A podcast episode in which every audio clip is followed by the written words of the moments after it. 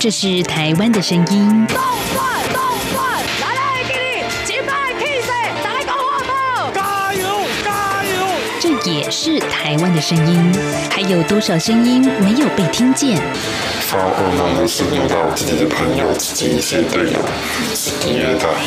未来你打算在台湾定居吗？呃，可以的话当然定居嘛。这边怎么说也是一个民族自由的地方。每个有可能变成了小部分人。你没有公益，你不能维护基本的人权，那你就没有完全的安全。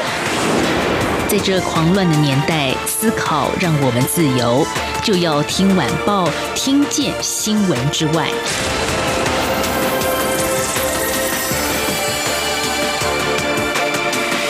欢迎收听，就要听晚报，我是宛如。今天是十二月一号，星期二。哇，这个二零二零年的最后一个月份了，大家好好把握，因为好像每年呢，看过了一零一跨年烟火之后，我们都会许下一个新年新希望、新愿望，希望能够在这一年能够达到。结果呢，都会发现已经十二月份了。我今年的愿望，今年想做的事，好像都还没有落实。好了，最后一个月提醒大家，还没做的事，赶快去做一做。好，那今天节目要跟大家聊什么呢？也就是延续昨天的话题，台湾政府按照计划，明年的元旦，也就是一个月之后呢，要开放含有莱克多巴胺的美国猪肉的进口。好，那昨天的节目，我们是从一个政治层面的解读，来看看台湾的。执政党与在野党针对这件事情的一个意见表述。好，那再来，我们今天要延续昨日的话题哦。为什么呢？因为昨天啊，宛录下节目之前，其实就看到有不少的我们的忠实听友透过微信跟宛如说：“哎，大陆也进口不少美国猪肉，哎，那大陆人吃的都没事啊，台湾人吃的怎么会有事呢？”意思说，这位听众是安抚一下宛如啦，就说你不用太忧心了哈。那也有听众呢，在网络上留言说，哎，我们这里超市有卖冷冻货猪肉啊，呃，也不知道是哪里产的，但比本地新鲜猪肉便宜很多，销售的也挺好的。那也有听众呢，汉翔啊，他就跟我聊到说，我们这边啊，十块钱人民币一斤的猪叉骨也是冷冻的，卖的也很火。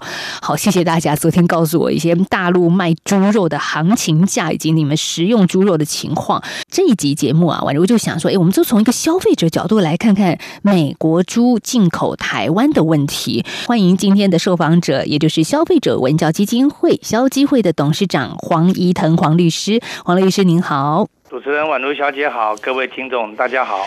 好，律师，真的大陆人吃了都没事儿，你台湾人出了怎么会有事呢？你们在担心些什么呢？好，接下来请黄律师从消费者角度来解答一下台湾的消费者在害怕些什么，或者中国为什么不用害怕呢？是是，这个可能那个跟。过去几年哦，我们在全世界的这些猪肉的这个食品上面有一个重大的一个流行病，就是非洲猪瘟啊，嗯，一度在这个中国大陆几乎是二十八个省区哈，全部都沦陷了。对，那非洲猪瘟这个谈到这种病以后啊，那个它对人体的有侵害，有有有健康有疑虑，所以各省沦陷之后，它必须要扑杀。可是扑杀完了以后，必须要那个静养，然后再来重新再饲养，就有一段时间的落差。可是每个我们这种民族性或者饮食稻米文化哈，都一定要吃猪肉，普遍的多。对。所以为了让这个供应不又不会短缺啊，中国大陆就必须要向对外采购。那这个时候呢，美国刚好有广大的这些农户哦，他们有养猪肉，中国大陆因此呢就指定中向美国购买。那因为他自己的猪是美国自己，呃，美国自己的猪以前是有使用莱克多巴胺添加的，但是中国大陆在进口的时候啊，就指明说我要的这些农户呢，不得使用莱克多巴胺的添加，因为中国大陆也是禁止这个这个使用这样的方式来饲养，所以美国的出口商还有美国的这个饲养商呢，他们就因此配合中国大陆的这个生产规格的要求，所以就出口的东西的猪肉呢就没有添加这方面的问题，好，这是。主要原因在这边。哎，那我们这样子来想，台湾听众朋友，您就知道台湾现在在担心些什么了。就是，但是我们又必须说，政府再三信誓旦旦的说会严格把关、严格稽查。那我们也看到日前卫福部啊，台湾的卫福部也提出了五大机制，要怎么去严格查查。那台湾人是不是就可以安心一些啦？诶，说政府没有做事，这倒不公平。政府是真的呼应民众对健康风险的疑虑哦，就开始说我要从源头去查厂哦，市场上我要去标示，但是。国民对这样的一个方式感觉说，是不是茶厂或者是标示或者是进口检验哦，是不是真的都能够让它不会产生超标的这个现象？那这已经是其次的选择，因为人家美国卖的东西有百分之七十八是可以不含莱克多巴胺的这个添加养出来的，那我们就不会去要求人家不要用这个方式来养，所以我们已经是已经会。带有莱克多巴胺的东西已经跨关会进口了，所以民众已经不满说，为什么不能够事先对美国在采购的时候啊，我们是消费者，我们是购买方，我们为什么不能够要求人家的这个产品规格上不能含有莱克多巴胺？我买美国猪肉，我都愿意进口，我都愿意让它销到台湾来，只要你卫生合格，那么。不要用莱克多巴胺养，为什么我们政府谈判的时候跟他讲说，哎，我希望这个不要，但是呢，不要的话我会买，而且我会买的更多更好。如果这样的话，这其实从源头消除了一些不安。那这样的话，我们事后就再做一般的这种卫生检查就好了，就不用也叫大家大费周章的一直要去标这是哪里来的来，甚至一标有没有含多少的这个莱克多巴胺剂。好，所以现在政府所说的这个五个措施哦，其实都是我们现在叫亡羊补牢的方法。是，所以董事长的意思是说，如果我们也能够从源头就禁止这样子的含来剂的猪肉品进口，或许后面我们就不用这么多的忧心。对对。但我们其实今天也必须注意到，行政院长苏贞昌到立法院接受总质询，当然很多立委都会问他类似的问题啊。来，我们来了解一下苏院长怎么说。他说呢，台湾是靠贸易立国的，要跟全世界做生意，不能锁国，所以必须加入 C。PTPP 也就是跨太平洋伙伴全面进步协定，但是呢，诶，这个 CPTPP 啊，有十一个国家都接受来猪，诶，所以就连台湾最大竞争对手的韩国、日本也都接受了。那台湾呢，不能自外于世界哦。台美贸易障碍必须排除，但是他有强调了，最后但是呢，是一定会守护国人的健康。好，这是苏院长今天在立法院回答的，就是说，因为受到了贸易关系，而且就连我们的南韩附近的南韩跟日本也都接受了。我们要比好了，不要比烂的哈。那如果政府真的，我说我曾经说过，这政府做这事情哈，我们跟世界贸易哦量很大，然后我们是贸易立国都没错。那我们贸易，我们可以，因为我们要跟外国的国家来贸易，所以任何一些不符合我们卫生安全或者有疑虑的东西，甚至是一些诶不良不及不良的，比如说像。违禁品都可以进口吗？也不是说，因为我们要跟世界做贸易，什么就必须照单全收嘛。所以不能说，因为我们是贸易立国，所以什么东西都不能挑、不能捡。这一点政府说的话是似是而非。第一点，第一点，我常常说，这政府不够努力，不肯认真的回应民意。因为你看哦，假如是日本、韩国、台湾都必须要接受美国老大哥给你塞进来的东西，但是国情有不同啊。日本他吃海产多，吃牛肉多，他吃那个猪肉的比例比我们国民少，是他饮食习惯的问题。韩国也是，韩国他们吃这个牛肉的比例比我们台湾更高。那我们呢，不只是吃猪肉最多，而且我们的食物链里面猪的内脏啊，从猪头、猪脚、猪皮到猪内脏，我们什么都吃。对，所以我们这个文化是如此之深啊，我们其实是疑虑风险最大。怎么可以说别人有，所以我们就因此一定要有，拿别人来做借口？那如果将来 CPTPP 是全世界都合在一起，那我们是不是可以跟美国以外的这些像日本的、啊、韩国，我们联合啊，跟美国的买卖方的市场上说，哎，我们这几个国家都希望不要有这个莱克多巴胺含量的这样的一个美国猪啊，是不是你不要这样子养？我们这三个、四个、五个国家都一律跟你来采购呢？政府有没有承诺说，哎，我们会努力看看？没有啊，好像就什么就是不做，就是美国卖给你什么，你就吞下来的就是了。这样的政府，我不觉得是有有有有肩膀。好吧，如果我们台湾有它的困难之处啊，我们现在就这样子来说，那我们有可能真的在最后，像我们消费者的力量，就是说。我们今天可能中午啊，我今天订个排骨便当啊。其实排骨便当在台湾真的是超普遍的啦，所以刚刚董事长来说，我们食用猪肉的量很大，因为大家很喜欢吃猪肉。台湾的食品加工业也很发达，哦，还有贡丸。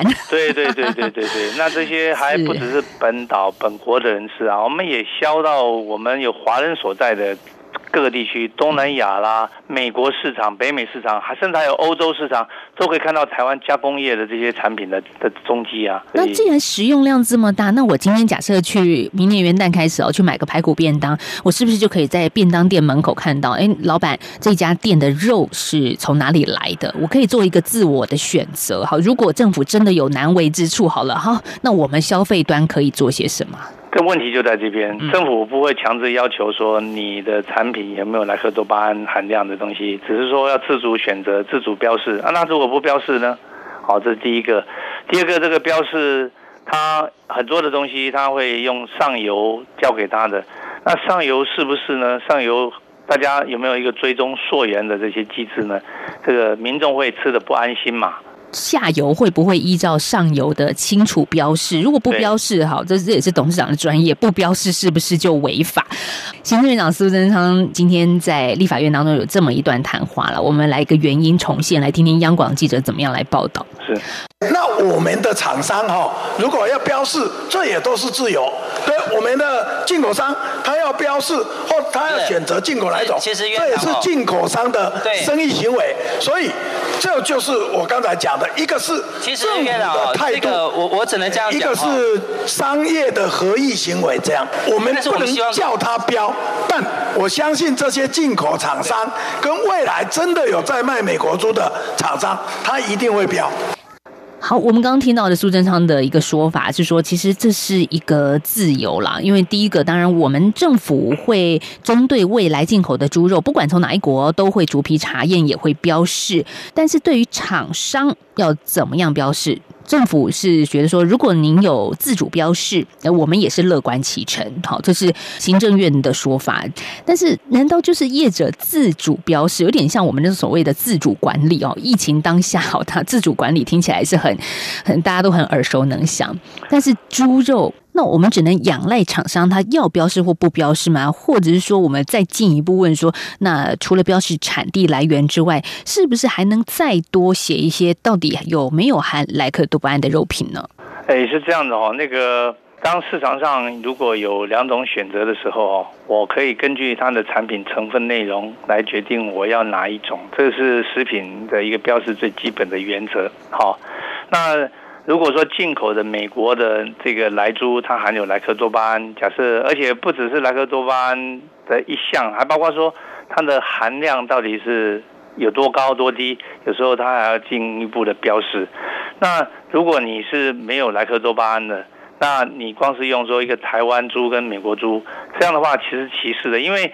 我们我们都有可能说，从美国进口也有可能是没有莱克多巴胺的猪啊。嗯，对呀，好，对，好，因为美国它只是有那个有有莱克多巴胺饲养的方式也跟着进来，所以呃，卫生部曾经跟我们讲说，你看我们进口那个加拿大，它也没有莱克多巴胺。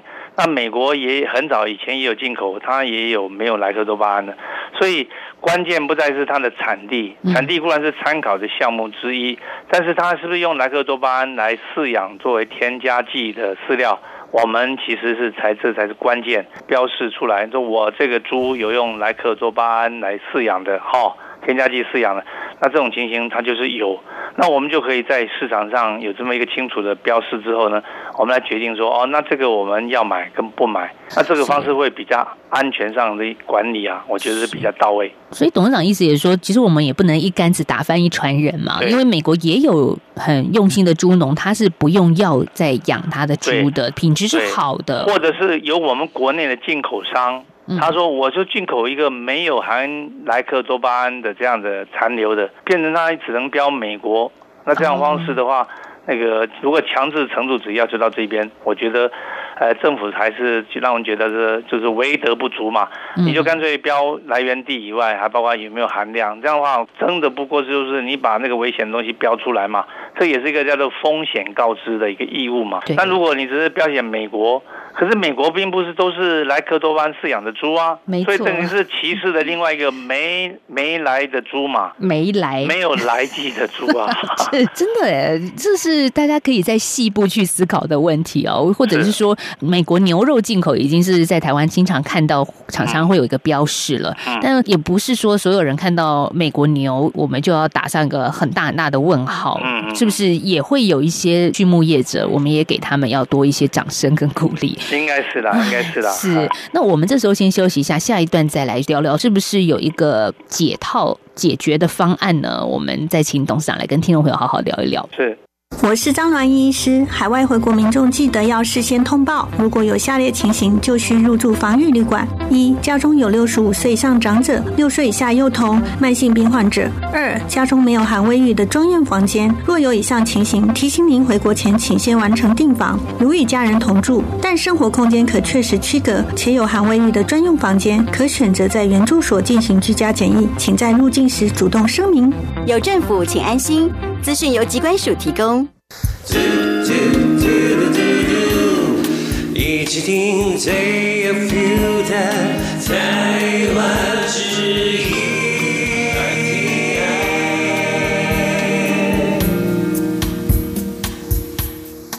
继续回到就要听晚报节目，我是婉如。在上阶段，我们谈到的是美国猪肉的进口问题哦。那当然，现在呃，台湾最夯的议题了，也是大家最关注的是，明年元旦呢，可能就是会有这样子的一个肉品进来了。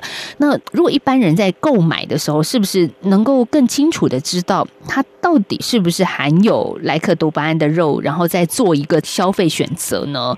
我们也看到，在日前哦，卫福部长陈时中有说了。如果政府强制进口莱猪，应该标示莱剂的做法，这是违反世界贸易组织所定的不歧视原则。所以今天我们要请教消基会董事长黄怡腾律师了。这个原则也涉及到法条哦，这真的吗？就是我们如果标的话，像我们刚刚上个阶段说，可以更进一步的标示是不是含莱克多巴胺，可是这违反了世界贸易耶。哎，这样子啊，应该大家应该是没有真正了解什么叫不歧视原则引起的误解啦。不歧视原则应该叫做国民待遇或者公平待遇的这样的一个原则，就是通体适用。比如说我规定国内要这样做，然后我却叫国外的人不可以这样做。那这样的话，它的差别待遇嘛？那如果说差别待遇是这个造成进口国家的负担，那就是说，他会说，呃，你好像是歧视我，因此呢，他可以要求说，哎，我要求你要把歧视我进口的这些措施拿掉。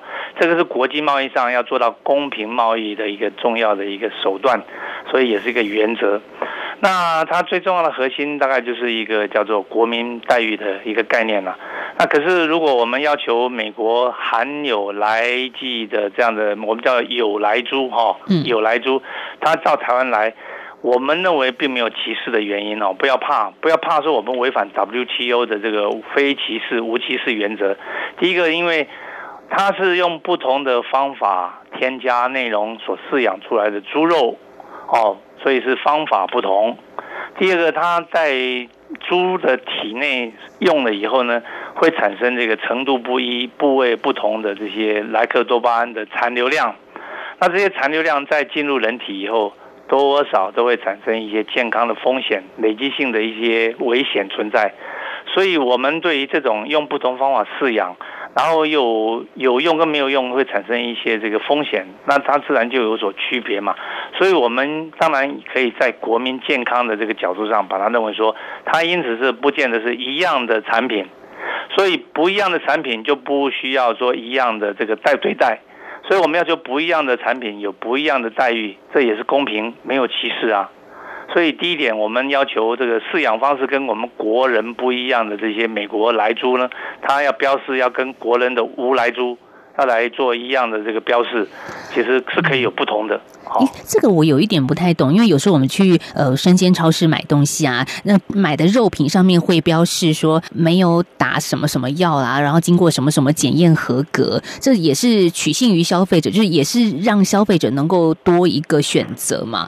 那哎，是因为他敢写，嗯，那就原则上我们是基于自主管理，是推定他应该是这样的一个程序出来的，就是有用什么没用用什么。那他如果写在他的产品上，变成他的标示部分，如果他一旦违反了这个规定，那他的责任，法律上的一个责任就很重大了。所以强制标示的意义也就在此，就是说，你如果有就说有，没有就说没有。那大家在同样的法律强制基础上做出清楚的标示，这是明责任，而且让我们对风险可以锁定管理嘛。所以。标示本来就应该以强制标示的项目哦，把重要的项目要强制标示，才能够比较落实保护消费者健康的这样的一个期待。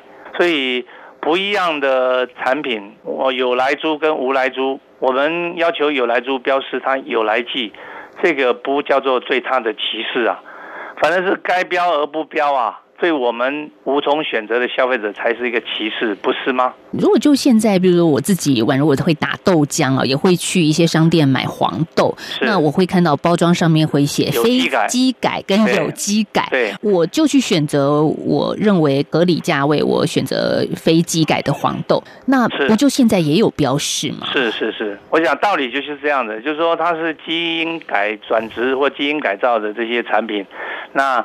你把它做成豆浆，那你把它标示出来，所以这个时候就让消费者有选择的机会嘛。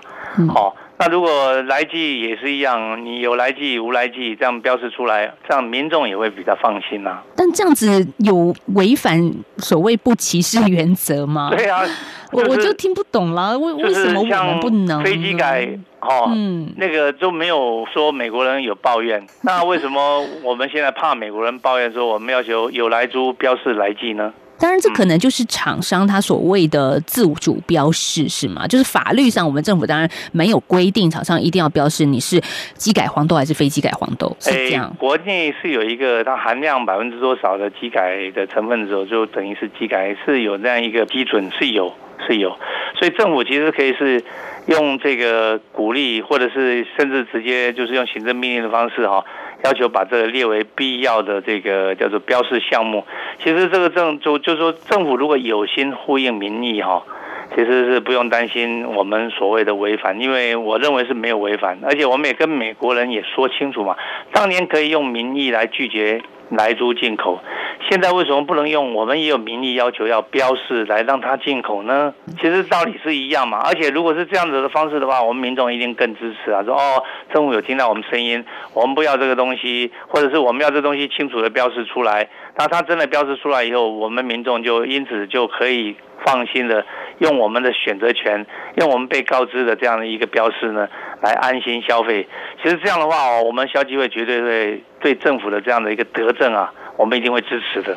董事长，您意思是说，我们假设好像不歧视，然后把这个关卡希望能够解套的方法，我们干脆就把所有台湾的猪肉大家一视同仁，我们都有去做专业的检验。对，增加成为必备的标示。那这样的话，台湾出产的，因为第一个它不能进口来剂，所以国内理论上也不会用来剂。那这样的话，他说他标无，对不对？那如果美国的有就标有，啊有无之间我就可以选择权了。这样的话，消费者安全才获得尊重跟照顾啊。这听起来好像也就是一个解套方法。是 是，是我们希望政府能够听到了，嗯、就是说这样做法哦，美国也不会说，哎，你怎么会有内外有别？没有，我内外无无差别啊。国产的猪，我要要求它标有没有来记啊？对呀、啊。那你美国进来跟着我国内一起来啊？嗯。所以这个时候哪有差别待遇呢？因此呢，我觉得说要求标示来记哦，应该是重中之重，而且不会违反我们所加入 WTO 的这个规章。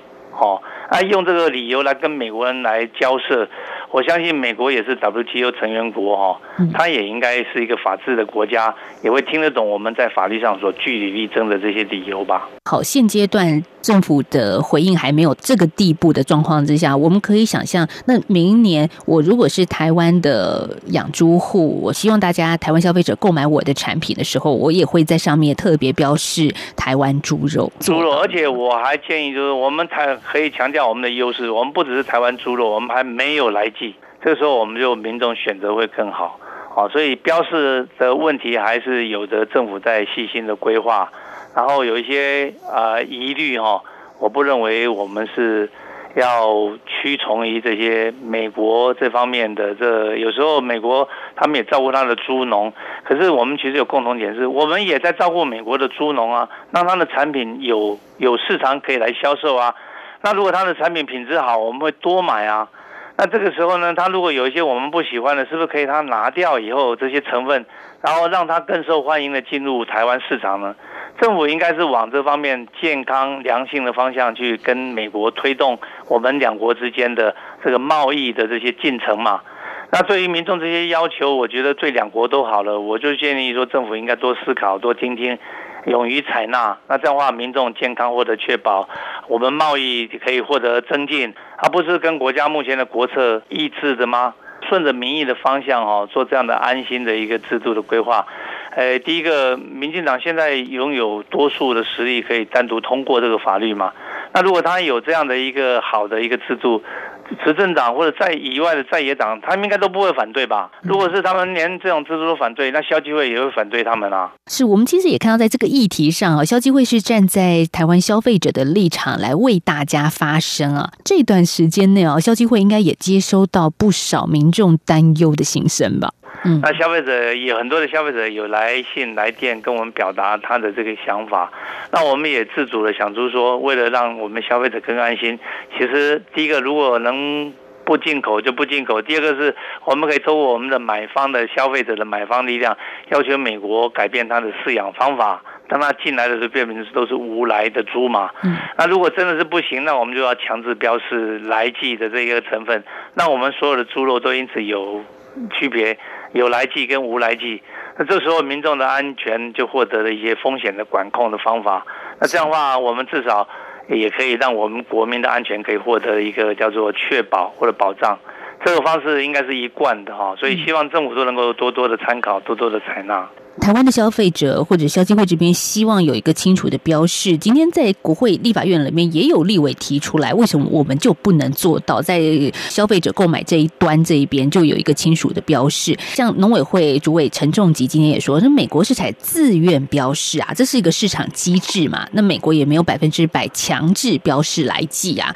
我其实也看到不只是农委会啊，之前卫福部长陈时中也提到，美国也就是一个自主标示的做法。美国人做了。不一定都对嘛。嗯，好的，第一个，为什么美国人，美国又不是我们的？呃，有人说美国人并不是我们的爸爸，我们一定要听他的。台湾可以有自己自主考量嘛，而且我们的考量方式不是不是拒绝美猪，哈，而是希望你不要用来记来养啊。如果你非要用那个来记不可啊，我我应该可以不买吧，好。啊，或者是我买的时候，为什么我不能指定要求无来的这些猪？那如果是你一定要我非买不可的话，那我只要求你标明你是用来也含有莱克多巴胺剂，让我来选择嘛。那这种方式。其实我们才是一个自由民主的国家哈，我们应该是有用自己的思考方式来嘛。我们的政府是我们台湾的所有的国人选出来的，不是美国人选出来的政府。不能说美国人是这样子做，我们就不这样做。而且美国是吃牛肉为主的国家，哎，在食食品链里面占比较小部分的东西，他们的风险因子变得比较小嘛。可是我们不一样，我们平均国人食肉的这个比例哦，是美国估计大概是六到八倍这么多嘛。所以我们的风险会有这么同等倍数的这些增加嘛？因此呢，我们台湾必须要有不同自己的不同于美国国情，因此应该有自己不同的做法。美国一我相信它也是个民主自由讲道理的国家嘛。啊，我们前提并不是拒绝美猪，我们前提是最重要的是我们拒绝莱猪嘛。当美猪都不是莱猪的时候，美国人有什么好担心的呢？美国农业部有什么好担心的呢？如果端出好的肉品，行销全球，应该大家抢着买。对，对，所以美国人的逻辑思维，我现在在美国到底是为了照顾农户，还是照顾药商？谁的游说力量，他就可以决定美国的生产政策，是吗？嗯。所以他在生产莱克多巴胺的这个工厂，以前的老板，现在变成美国的这个。啊，某一位部长，所以我觉得是这种民主制度背后这张这种游说力量哦，嗯、其实真的是扭曲的扭曲的民主制度，真的不是单纯的只有进不进口美国猪肉的问题，对，深层的这些制度上面的缺陷。消基会这边也代表着消费者跟消基会的陈情哦，来反映一下台湾消费者现在在想些什么、担心些什么的一个民意的反应了。是是，是是，嗯，我们在今天访问到的是消基会的董事长，同时也是一名职业律师黄怡腾黄律师。谢谢黄律师今天跟我们的连线，谢谢。不客气，谢谢主持人，谢谢。好，也谢谢听众朋友今天的收听，我们明天再聊，拜拜。